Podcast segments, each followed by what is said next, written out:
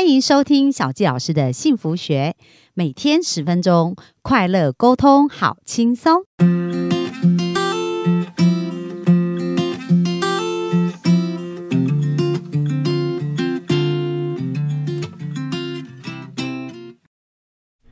欢迎收听小教老师的幸福学，很开心又在空中跟大家见面。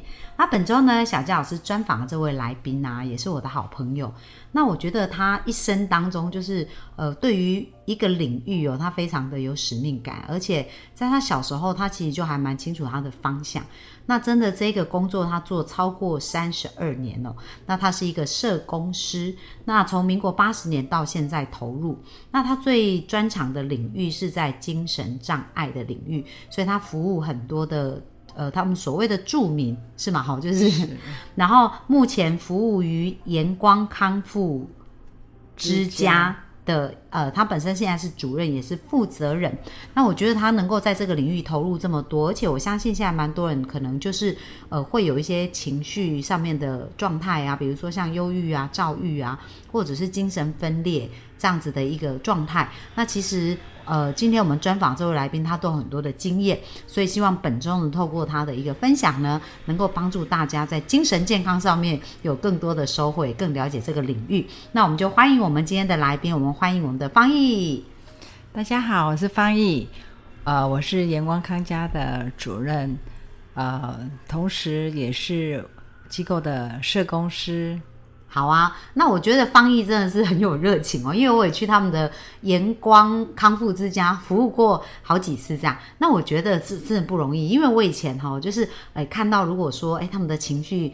有状况的人，我就会觉得啊，我不知道怎么对他们，然后或者是甚至内心可能会觉得，哇，他们好可怜哦，然后我好像帮不上忙。可是我觉得方毅很棒，是他在这个领域他做的很有热情，而且非常快乐，然后不断的发光发热。所以呢，我们本周就来听一听方毅的故事。那我倒也很好奇啊，就方毅你怎么会呃开始？因为你有想到说。其实原生家庭好像跟我们的人的情绪各方面都有蛮多影响的，所以可不可以跟我们聊一下你自己的背景啊，跟呃你的一些故事这样？好的，今天其实非常开心啊，也很感谢小季老师邀请我来谈谈我自己的一些呃经历。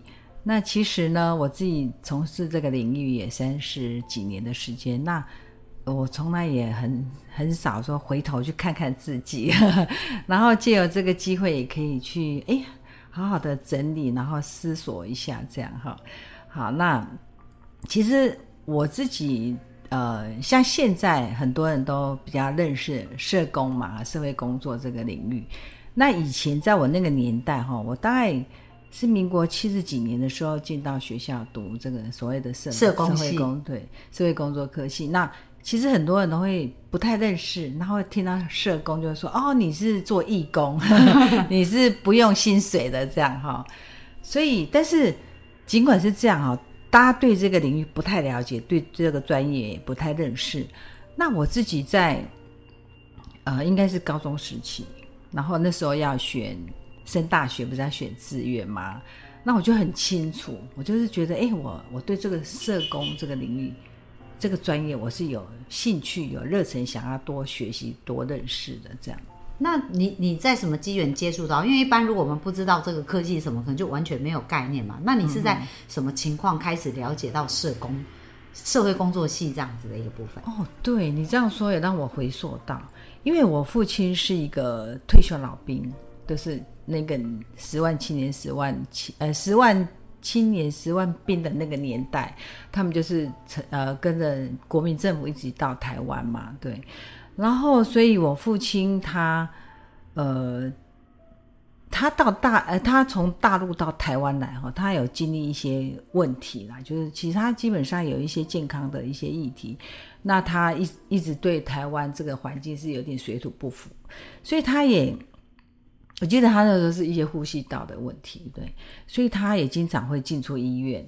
然后，因为我爸是农民嘛，所以一定是去农民医院嘛，嘿，所以我经常会在医院陪他。然后我就发现，哎，医院有一个社会工作室，这样。哦。那大概是我对社工的初次的了解跟认识，是从医院的社服室开始这样。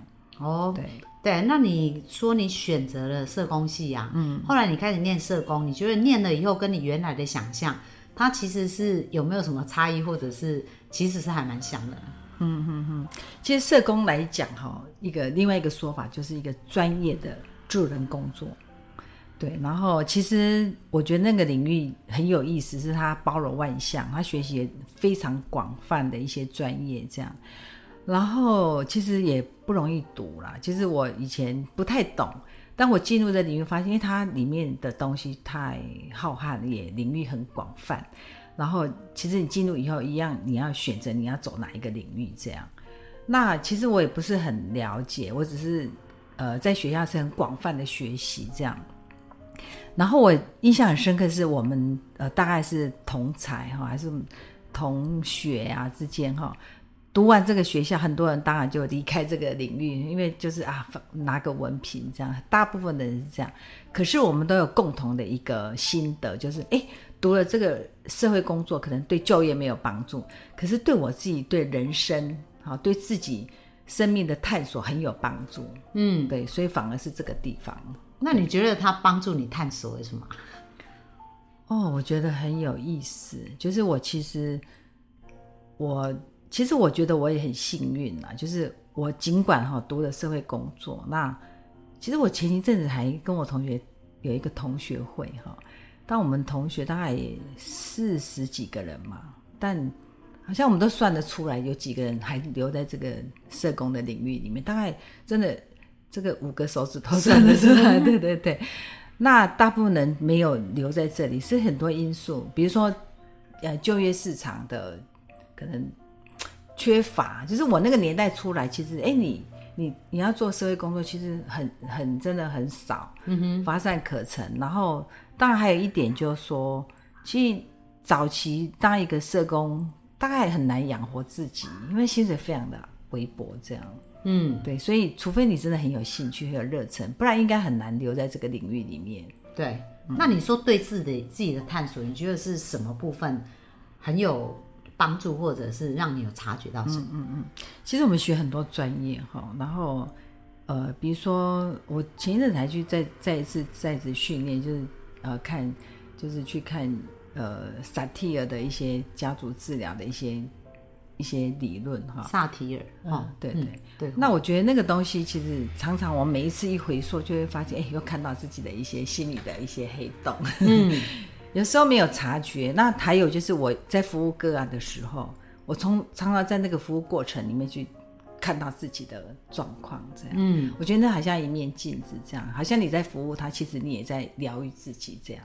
我觉得那个大概是最精华的部分。我从服务的过程里面获得疗愈。哦，对。那你有没有印象比较深刻的例子？比如说，哎，你在服务他什么部分？然后，哎，怎么去疗愈到自己的哪哪个部分？这样。嗯嗯。哎，你讲这个蛮有意思的，因为，呃，我刚刚提到就是，其实我会对这个社会工作很有兴趣，也是跟我的原生家庭是脱离不了关系哈。嗯。因为事实上，我刚刚提到我父亲是那个退伍军退伍军人老兵来台嘛，哈，然后他其实就你知道那种老兵来到台湾，他们有很多很多的包袱，很多很多的心理状况。那我父亲就跟我母亲结婚，他们两个有很多很多的差异，一个本身一个外省，然后他们又差九岁，然后他们喜欢的东西完全不一样。然后我父亲后来是转任。当一个基层的公务员啊，就在乡公所这样。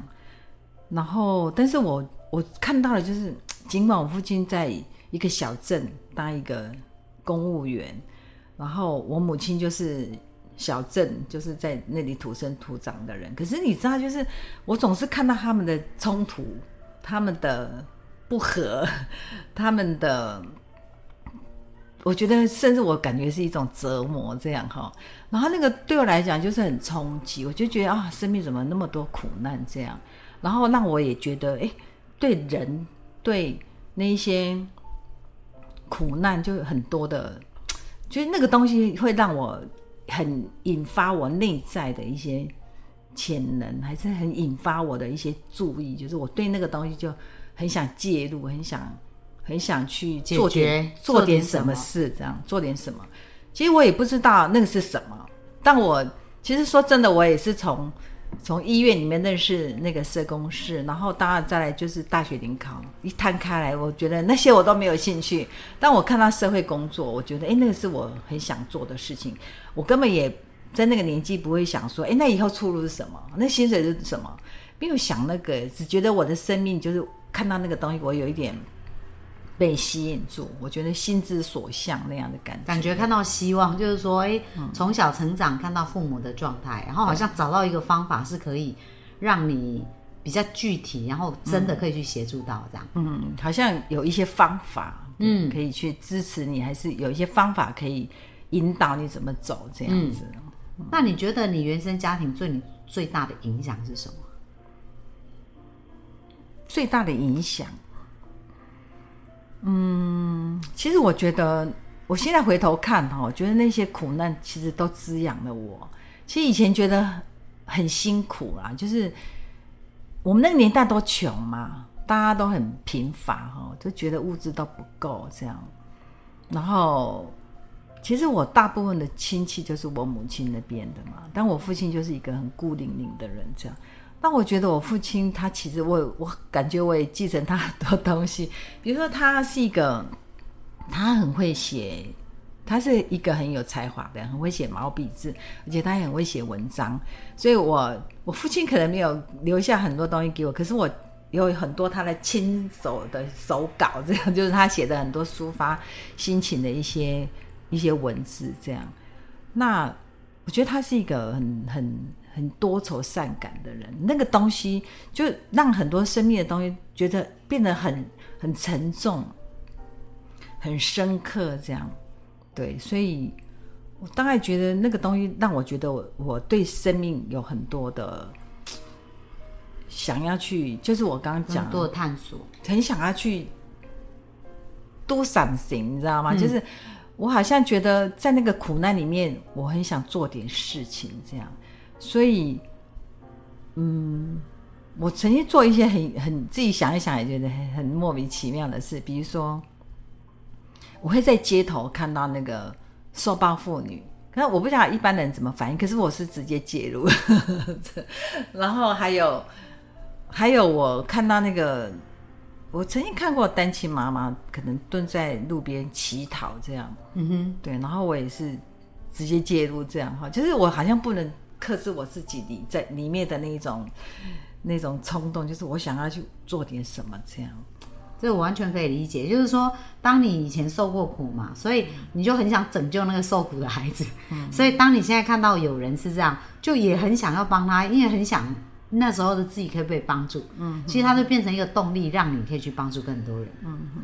好啊，那非常感谢方毅今天在呃。第一集呢，就特别跟我们分享到，就是说，哎，其实他这个服务弱势的能力，就源自于他小时候一些苦难的经验呐。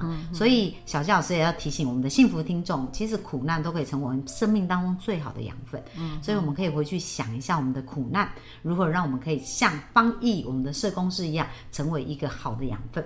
那明天呢，我们继续来讨论一下，就是说，哎，因为方毅刚才讲他们的社工师啊，剩下的。可能是全班同学大概只有五个人继续维持这个志向。那明天我们就来聊聊说，诶，他如何对他自己的志向可以这么坚持，然后一直走在这个路上。那我们就明天继续线上见喽，拜拜，拜拜。